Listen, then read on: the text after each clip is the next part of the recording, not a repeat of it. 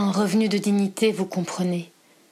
Il dit Je veux vivre, je travaille pour survivre, je veux exister. Elle dit Les attouchements, ça fait partie des risques du métier, je dois manger. Il dit Mes gosses, faut bien les habiller, puis les laisser un peu, rien qu'un peu, rêver.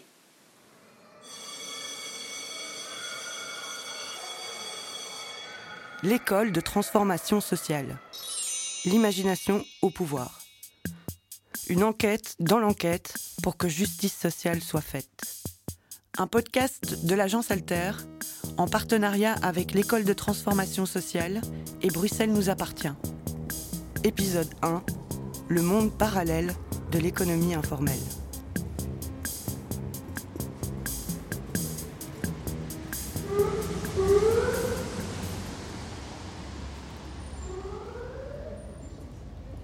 Bruxelles, septembre 2021. L'heure est grave. La déferlante Covid a tout balayé sur son passage. Sur le terrain, les travailleurs sociaux sont rincés. Ils tournent en boucle sur cette crise qui a aggravé les inégalités et amplifié la pauvreté. Que faire? Un sursaut les étreint tout à coup. Pourquoi ne pas se remettre à rêver? Imaginer des solutions pour remettre un peu de justice, ou du moins du sens, dans ce monde de brutes. Mener l'enquête, croiser les pistes d'action. Il faut identifier des destinataires et leur adresser des recommandations claires pour transformer le réel. C'est ainsi que je me suis retrouvé plongé dans une enquête dans l'enquête, muni de mon casque et de mon micro. Destination l'économie informelle. Le travail au noir, quoi. Le, travail noir, c'est une nécessité quand tu es précaire, que tu es sans papier, ou que tu es radié du registre de, la, population. Tu es obligé de te débrouiller. Donc, euh, alors après, c'est de savoir euh, pourquoi on criminalise le travail noir alors qu'il euh, est bénéfique à la société capitaliste telle qu'elle est actuellement conçue. Donc parce qu'elle met en concurrence les travailleurs entre eux. Quoi. Eh bien, c'est une nécessité, on va dire, abusive et communément mise, qui est un vrai euh, contresens. Cette voix qui tente une définition, c'est celle de Stéphane, un participant rencontré aux ateliers de l'école de transformation sociale, lancé par une série d'organisations. On y retrouve le Forum Bruxelles contre les inégalités, la Fédération des services sociaux, Bruxelles laïque, le Conseil bruxellois de coordination sociopolitique et l'IECID. Ces ateliers réunissent durant quatre jours des acteurs et des actrices de terrain, académiques, militants, citoyens, experts du vécu et d'autres personnes concernées par cette zone grise de l'économie qui a toujours existé. Pourquoi? À votre avis La plupart des gens se tournent vers l'informel pour survivre. Un revenu de dignité, vous comprenez. Nous, on veut que nos gosses aient le droit de rêver, L'argent, on sait qu'il y en a. L'argent des dessous de table, des dessus de loi, des évasions fiscales, les pauvres en bas qu'ils crèvent, je me fais la malle. Des profiteurs, des tricheurs, salignards, paresseux. La ville crasse des bas de ville, des lieux de banc bannis, des sommets de vie digne. Dignité. Le travail au noir est partout. Travailleurs sans papier, travailleuses du sexe, étudiants, Oreca, les petits revenus ou les demandeurs d'emploi, travailleuses du Caire, travailleuses domestiques, femmes de ménage, travailleurs de plateforme, travailleurs au projet. Ils sont là, tapis dans l'ombre, sans droit, sans facture et sans filet.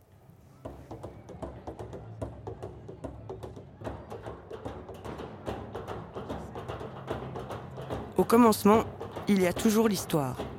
On peut souvent y puiser l'inspiration, comme va nous l'expliquer Anne Morelli, historienne et professeure sur l'Université libre de Bruxelles Eh bien, à toutes les époques, les travailleurs ont essayé d'améliorer leur situation. On a déjà, pour l'Égypte ancienne, un document qu'on pourrait appeler un préavis de grève, c'est-à-dire des, ouvriers constructeurs qui disent euh, on nous avait promis euh, telle et telle condition de travail et de rémunération, ce n'est pas le cas, si ça continue, on va s'arrêter de travailler. Alors ça veut dire que euh, à toutes les époques, les améliorations dans les conditions de travail, de salaire, etc., n'ont jamais été obtenus que sous la menace. Ou bien avec une violence réelle, ou bien avec une menace de violence. Et donc, si on regarde la, sécurité sociale dans notre pays, comment est-ce qu'elle a été obtenue? Eh bien, il n'y a jamais eu un patron qui s'est dit, tiens, euh, si ces pauvres gens qui n'ont pas de congés, on leur donnait des congés. Mais non, ça a été chaque fois des luttes, des luttes euh, qui n'ont pas toujours été victorieuses, mais qui ont fini par apporter des améliorations. On pourrait prendre comme exemple 1886 il y a une commémoration de la Commune de Paris, qui a été une grande peur des possédants. Les 15 ans de la Commune de Paris se déroulent à Liège, mais il y a dans tout le bassin minier des émeutes, je dirais spontanées. Il n'y a pas encore vraiment de syndicats, il n'y a pas encore vraiment un parti ouvrier belge organisé. Ce sont plutôt des émeutes anarchistes, mais qui vont euh, entraîner une grande violence contre le patronat, des, incendies de verreries, des incendies de châteaux de patrons, etc. On va envoyer la troupe, on va fusiller des manifestants, notamment à Roux, mais peu de temps après, au Parlement, qui est un Parlement où il n'y a pas le suffrage universel, bien entendu, il va y avoir tout de même l'acceptation de petites avancées sociales. L'interdiction du travail des enfants de moins de 12 ans, l'interdiction du travail de nuit pour les femmes. Ce sont des premiers pas et on considère généralement que ce sont les débuts de la sécurité sociale dans notre pays. Ça a été accordé à la lueur des incendies. Et je dirais que toutes les avancées dans notre sécurité sociale ont été acquises comme ça, ont été conquises comme ça.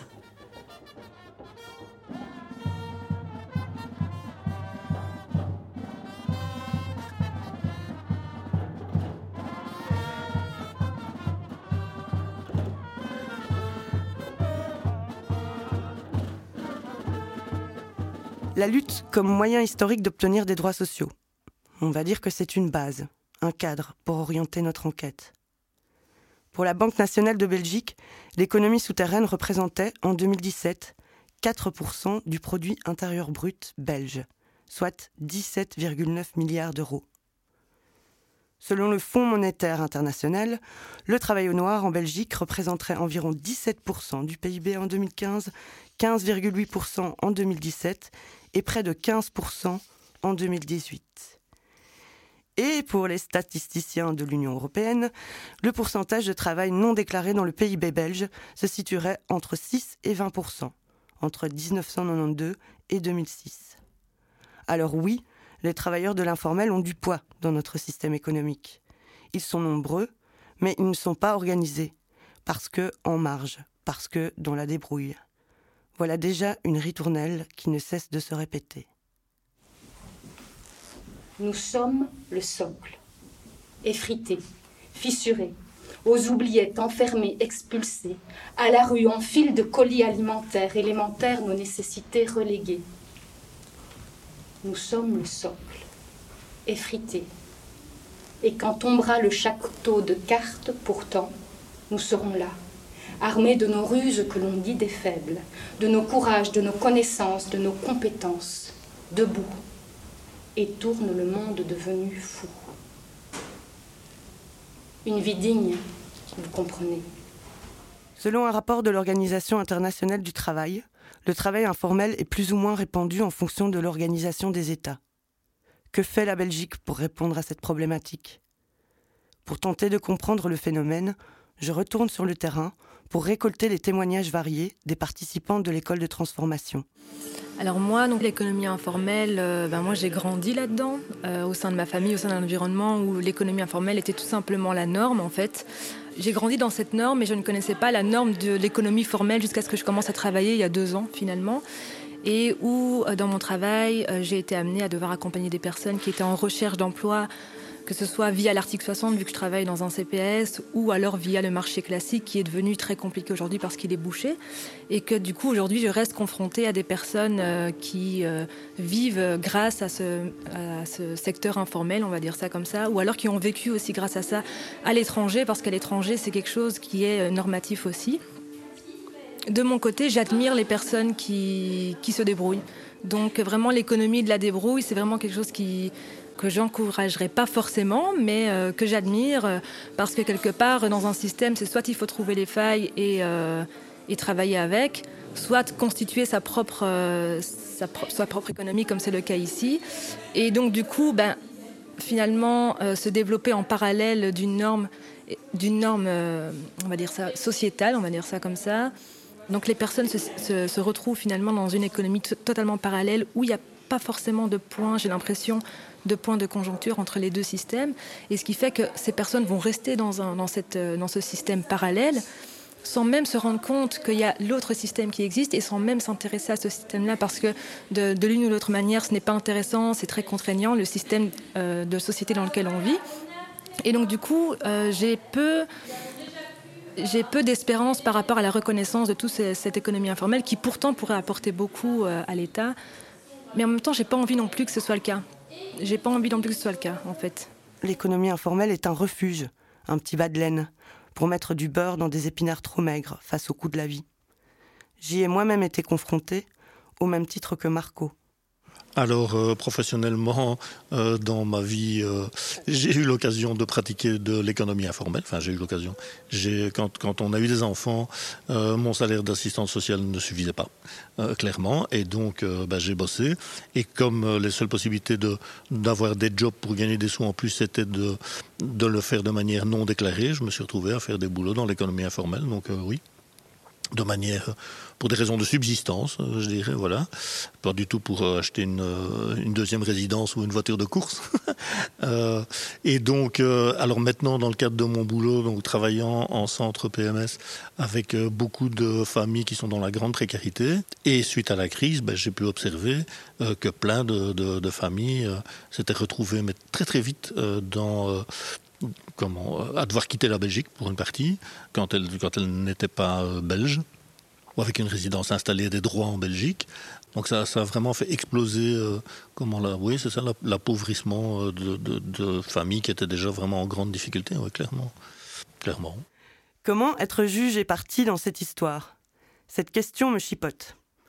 La précarité, le manque de moyens poussent à la solution du travail caché, de l'argent poche sans être taxé, du blé pour payer son loyer. Puis finalement, ne faudrait-il pas valoriser toutes ces compétences dont les travailleurs au noir font preuve? Ces compétences ne seraient-elles pas utiles pour les orienter vers des filières formelles plus sécurisantes et sécurisées? Formaliser, oui, mais pas au rabais. Donc effectivement, bah, le thème de l'économie informelle m'intéresse énormément, étant donné que travaillant à la mission locale d'Ixelles, étant confronté à des chercheurs d'emploi à longueur de temps, euh, bien sûr, une partie de ces chercheurs d'emploi euh, ont eu un parcours tout à fait classique avec, on trouvait du travail de temps en temps, de temps en temps pas, etc. D'autres, malheureusement, n'ont pas eu la chance d'avoir des jobs officiels et toute une partie de leur travail qui était du travail au noir, il faut le dire comme c'est. À mes yeux, le travail au noir est tout à fait valorisable, mais eux ne peuvent pas en parler et Actiris ne doit surtout pas le savoir. Moi, je suis confronté à longueur de temps, on est un peu des funambules où on jongle avec eux parce que des compétences, ils en ont, mais ils ne peuvent pas dire qu'ils ont travaillé. Effectivement, ça m'amène à faire des CV différents, à la fois pour Actiris d'un côté et pour les employeurs de l'autre, parce que, encore une fois, pour un employeur, ces gens ont des compétences, ils peuvent les engager. Mais si Actiris voit que ben, ils ont quand même travaillé parce qu'ils devaient manger, ils devaient s'en sortir, ah, ça ne va pas aller parce que pendant ce temps-là, ben, ils étaient censés chercher du travail, ils ont peut-être touché des allocations, enfin ça, c'est pas correct. Voilà, je suis confronté à ce travail informel à longueur de temps. Et pour moi, c'est une grande part finalement de l'activité, et on sait très bien que dans l'économie, le travail informel prend quand même une bonne part de, vraiment du travail des gens, ce qui les occupe au quotidien. Ça a une utilité, ça rapporte aussi à l'État, même si ce n'est pas légal, ça rapporte quand même. Et donc, pour moi, ils ont leur place aussi dans le marché du travail. C'est des êtres humains comme tout le monde. Il n'y a pas de raison de ne pas les prendre en considération. Ok, si j'ai bien suivi, l'économie informelle rapporte de l'argent à l'État. Indirectement, mais sûrement. Alors pourquoi la position des pouvoirs publics face au phénomène semble-t-elle se réduire à une chasse aux sorcières? Pourquoi se limiter à débusquer ces éléments illégaux qui travaillent parfois légalement dans l'économie via le système de sous-traitance?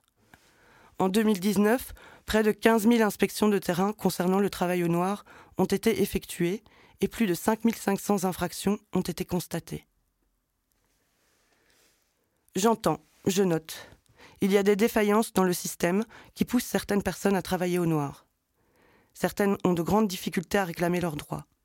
Le fameux phénomène de non-recours aux droits, qui serait finalement beaucoup plus important que la fraude sociale dont on nous rabat les oreilles constamment. Moi, c'est parce que j'avais vraiment pas le choix, parce que c'était un statut de faux indépendant quelque part, euh, puisque j'étais gérant, mais avec un statut d'indépendant on sortait du fantasme de l'indépendant qui gagne blindé et qui, gratte un peu sur ses employés. Quoi. Et que si je voulais avoir un minimum de congé, je dirais un petit confort de vie euh, proportionnel aux heures que je passais à travailler, mais j'avais pas. Là, c'est vraiment une question de pas de choix. Quoi. Et finalement. Euh, moi, je me demande si c'est pas aux travailleurs sociaux de faire la révolution plutôt qu'aux gens. Euh, est-ce que c'est pas eux de désobéir finalement? Et à faire en sorte que le bien-être de leurs bénéficiaires soit respecté, qu'ils aient une chance de progresser, de sortir euh, de l'assistanat, etc. Est-ce que c'est pas aux travailleurs sociaux finalement de taper du poing sur la table? Eux, ils sont confrontés et ils ont le pouvoir de le faire. On demande aux gens de se défendre, alors que les gens, ils font de moins en moins appel à leurs droits parce qu'ils sont découragés, parce que si ou ça. Moi, j'ai travaillé, travaillé comme père aidant dans le système Housing First. Et par exemple, des bénéficiaires allaient au CPS ou dans d'autres institutions réclamer leurs droits. Et ils les avaient dans, l'avaient dans le cul. Et on les accompagnait. Et comme par hasard, euh, je veux dire, euh, les papiers se mettaient en ordre et ça suivait son cours. Euh, tout coulait de source. Donc je pense qu'il y a quand même une complicité une complicité qui, se fait et qui favorise finalement euh, tous, tous, ces, tous, ces, problèmes de, de travail informel. Est-ce aux travailleurs sociaux à mener la révolution? Pourquoi pas finalement? Ils sont quand même bien souvent placés entre le marteau et l'enclume. En laissant traîner mon oreille lors des échanges, j'entends en effet la possibilité pour les acteurs du social de connaître davantage cette économie informelle, ses ressorts, les manières de louvoyer dans certains méandres administratifs pour mieux aider les personnes concernées. Le recours à la justice est également possible. On l'ignore dans la plupart des cas. Yann Knockhart de Fair Work Belgium nous explique comment son association aide les sans-papiers à faire valoir leurs droits au tribunal du travail lorsque des patrons récalcitrants ne veulent pas les payer pour leur job. Si tu travailles au noir avec ou sans papier, ça fait aucune différence. Vous avez exactement le même droit de travail comme n'importe qui qui travaille en Belgique. Donc le salaire minimum du secteur, de sorte de travail que vous faites, les assurances des accidents de travail, euh, euh, les journées de congés payés, euh, si tu es licencié. Donc en théorie, vous avez tous ces droits-là. Hein. il y a même plus si un travailleur, donc il y a une loi européenne, une directive qui, qui était transposée en Belgique et et dans ce directive, c'est vraiment stipulé qu'il doit avoir exactement le même droit, un travailleur sans papier, euh, comme des autres, des autres travailleurs. Et en plus, il est mis que, et c'est aussi transposé dans la loi belge, que si on constate qu'il y a quelqu'un sans papier en train de travailler chez un patron, qu'on va soupçonner qu'il a trois mois de travail, qu'il travaille là trois mois, et c'est au patron à prouver qu'il travaille là moins que trois mois. Naturellement, ça c'est la théorie. Hein. On sait très bien, tout le monde qui a travaillé avec les travail ou rencontre des travailleurs sans papier, que d'abord ils ne sont pas au courant du fait qu'ils ont des droits, euh, et deuxièmement que voilà pour les appliquer, qui ne sont, qui sont pas appliqués, il n'y a aucun patron qui, qui paye le travail minimum aux euh, euh, travailleurs sans papier. donc ça, c'est la première question. Ils ont le même droit? Oui. Deuxième question, c'est bien d'avoir les droits, mais comment tu vas être capable de les retenir? Et donc, je, je vais donner l'exemple d'un cas qu'on a eu ici à Bruxelles, quelqu'un qui travaillait dans un, un dépôt. Euh, et euh, je pense qu'il travaille, je, les détails je ne me souviens plus euh, complètement, mais donc il a travaillé plusieurs années pour ce patron, en noir dans ce dépôt-là. Il a été pas payé, mal payé et tout ça. Il a porté plainte chez l'inspection, ça n'a rien donné. Il a, lui-même allé à la justice en première instance, sans papier tout le temps, hein, avec un avocat prodéo qu'il a cherché à le BAJ. Euh, il a perdu en première instance, alors il a nous contacté, on a assisté, on a trouvé notre avocat, on a assisté à la justice. Et là, en deuxième instance, donc on appelle, il a gagné le cas et il a reçu une. le juge a décidé qu'il avait droit à un salaire arrière de 30 000 euros. Euh, le patron est allé en euh, cassation. hein, là, le sans-papier, par son avocat, un usine naturellement, toujours sans papier, tout le temps sans papier, a euh, fait le saisie du bâtiment du patron. Donc le patron ne pouvait pas vendre le bâtiment jusqu'au fin du décision de cassation, parce qu'on connaît tout ce système où le patron euh, risque d'être condamné, va en faillite, il n'y a plus d'argent pour... euh, donc on a fait ça, c'était complètement possible. Euh, on a gagné l'affaire devant la cassation et on, donc le travailleur sans papier, encore toujours en Belgique sans papier, a reçu ce 30 000 euros sur son compte. Donc ça marche, hein, c'est possible. Ça marche, mais ça ne suffira pas. Ce n'est qu'un sparadrap dans la majorité des situations. Puis surtout, c'est loin d'être un rempart absolu contre l'exploitation. Il reste euh, que cette position hors système n'est pas tenable dans la durée. La crise sanitaire n'a fait qu'aggraver les choses. Laisser sur le carreau des personnes dont la subsistance ne tenait qu'à un fil. Privées de travail, privées d'aide et de droits passerelles.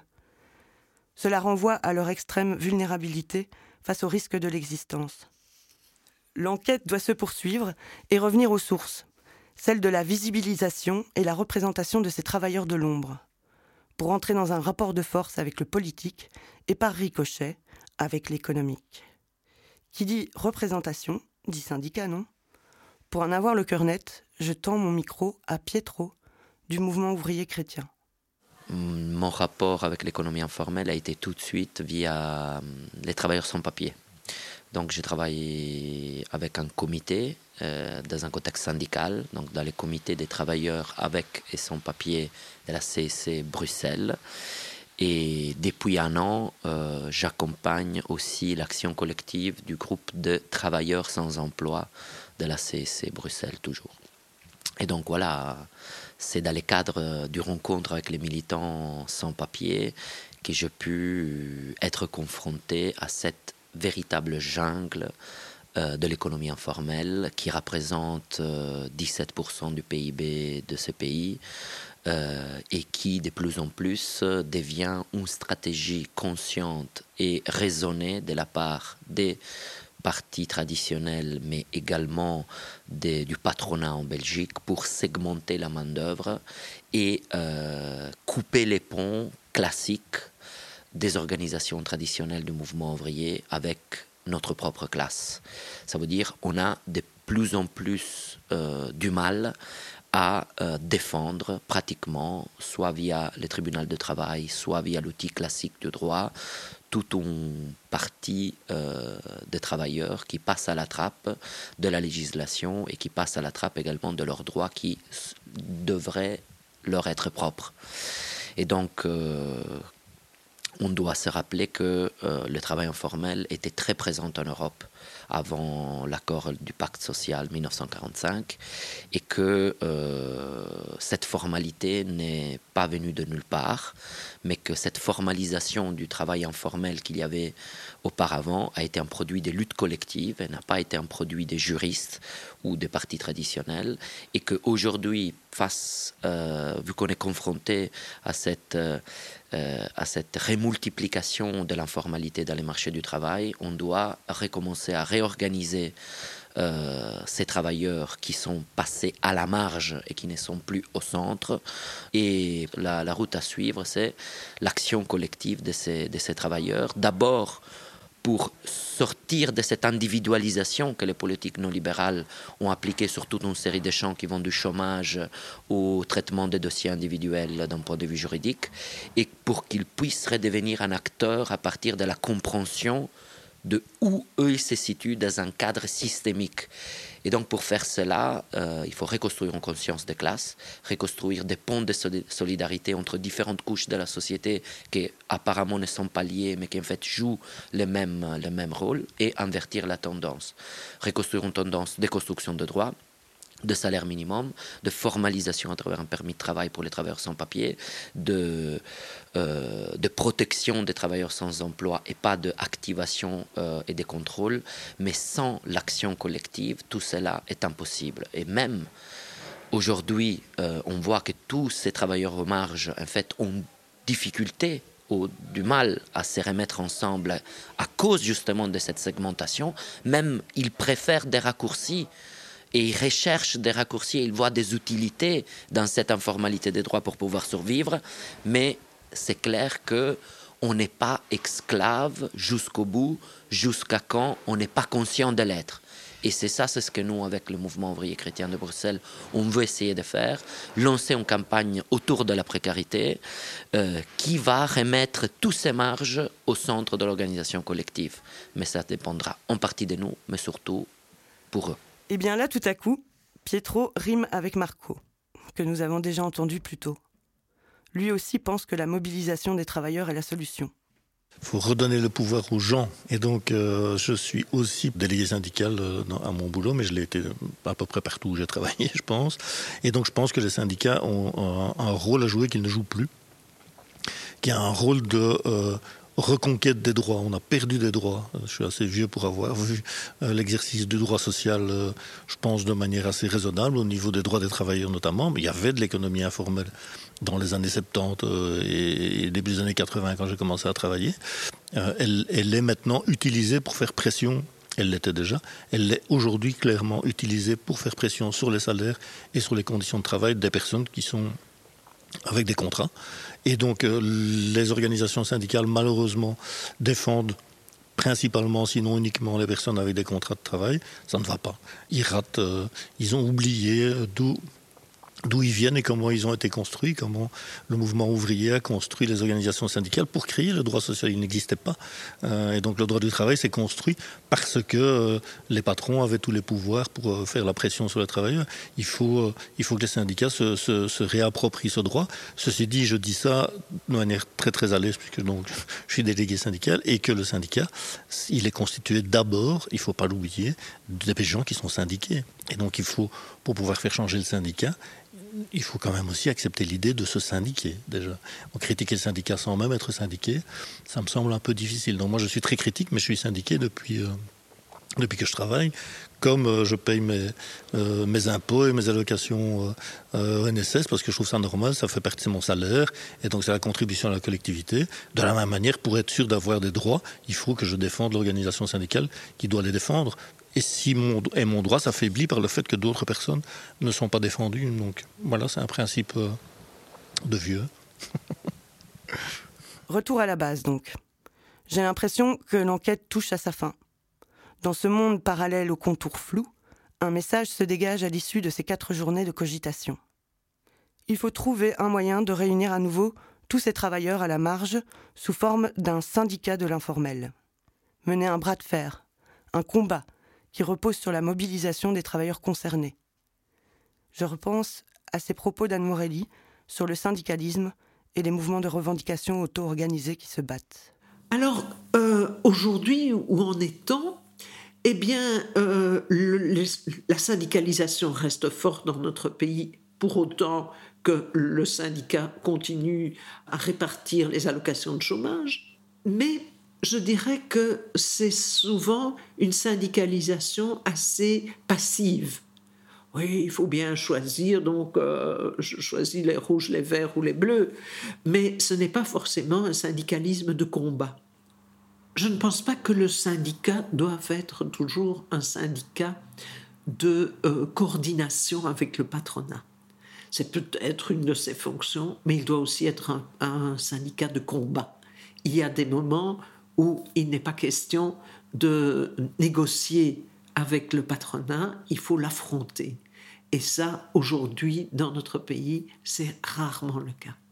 On a vu naître des mouvements qui se voulaient plus radicaux que les syndicats actuels, qui sont des syndicats de négociation avec le patronat, mais pas des syndicats d'affrontement, ou très rarement d'affrontement.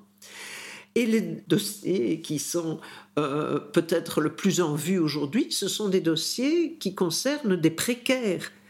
Euh, on peut citer bien sûr les ciclofattorini, on dit en italien. En, en français, on dit des riders.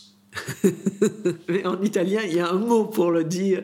Ce sont donc les porteurs à bicyclette qui se sont mobilisés un peu partout en Europe et qui sont occupés à faire changer la législation parce qu'ils étaient en dehors de toute protection, considérés à tort comme des indépendants. Et puis il y a naturellement les chauffeurs Uber, mais il y a aussi de faux indépendants dans tous les domaines, et de plus en plus, au plus grand profit du patronat, évidemment. Euh, il y a des journalistes indépendants mais qui sont euh, de faux indépendants, qui, qui, sont liés à un journal en permanence, mais qui n'ont pas le statut euh, d'employé. Il y a de faux indépendants aussi dans les hôpitaux.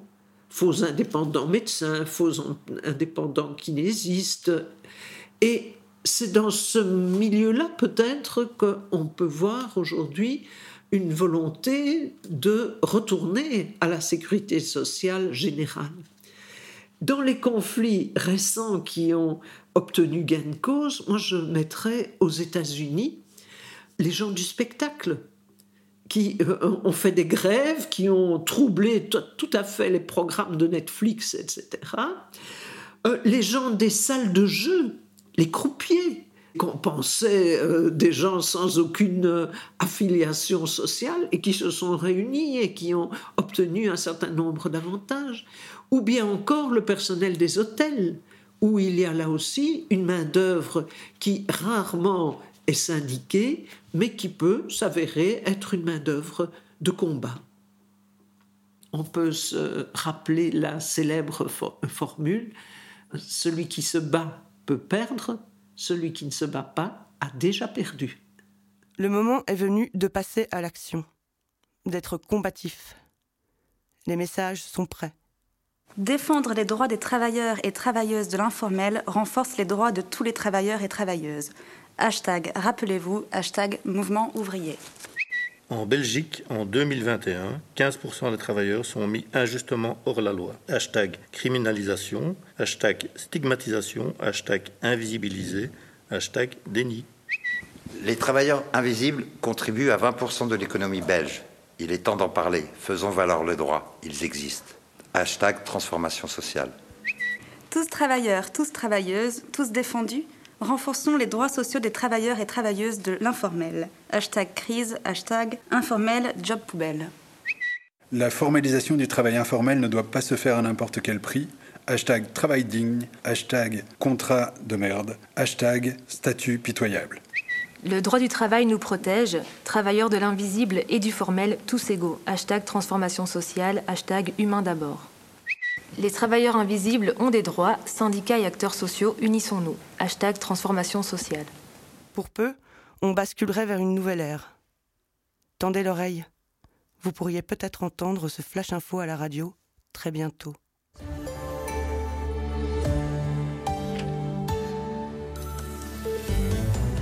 Mesdames, Messieurs, bonsoir. C'est officiel depuis ce matin, suite à l'ultime round de négociations entamées avec le syndicat de l'informel, le gouvernement décide de mettre en œuvre une série de mesures pour régulariser la situation des travailleuses et travailleurs au noir de notre pays. Le point avec notre envoyé spécial, Manon Van Reet.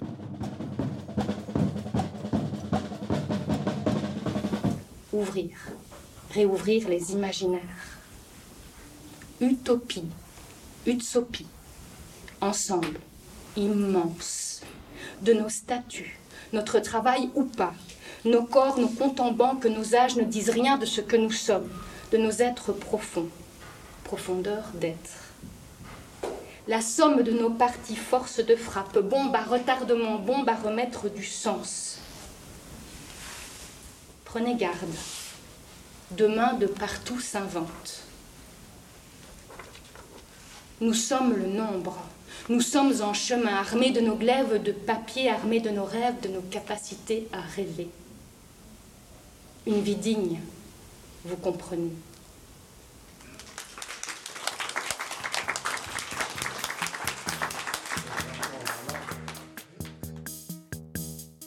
C'était l'école de transformation sociale, l'imagination au pouvoir. Premier épisode, le monde parallèle de l'économie informelle. Un podcast de l'agence Alter en partenariat avec l'école de transformation sociale et Bruxelles nous appartient.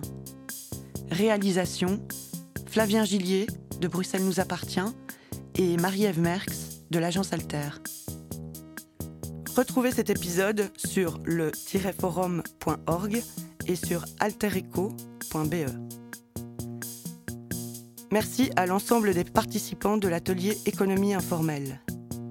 Merci à Anne Morelli pour son éclairage historique. Merci à Jacinthe Mazzochetti, anthropologue et professeur à l'UCL Louvain, pour le slam qui ponctue ce podcast. Merci à Pietro Tozzi du MOC. Merci à Manon Legrand et Clara Van Reet de l'agence Alter. Merci à Alice Juste pour la musique originale du générique. Et merci à Nicolas Deceuge et Lolita Sandron du Forum Bruxelles contre les inégalités. Les enquêtes de l'école de transformation sociale sont co-organisées par le Forum Bruxelles contre les inégalités, Bruxelles laïque, le Conseil bruxellois de coordination sociopolitique, la Fédération des services sociaux, l'H2B IESID et l'agence Alter. Avec le soutien de la coopérative Serra, de la Commission communautaire française, de la Commission communautaire commune et de la Fédération Wallonie-Bruxelles.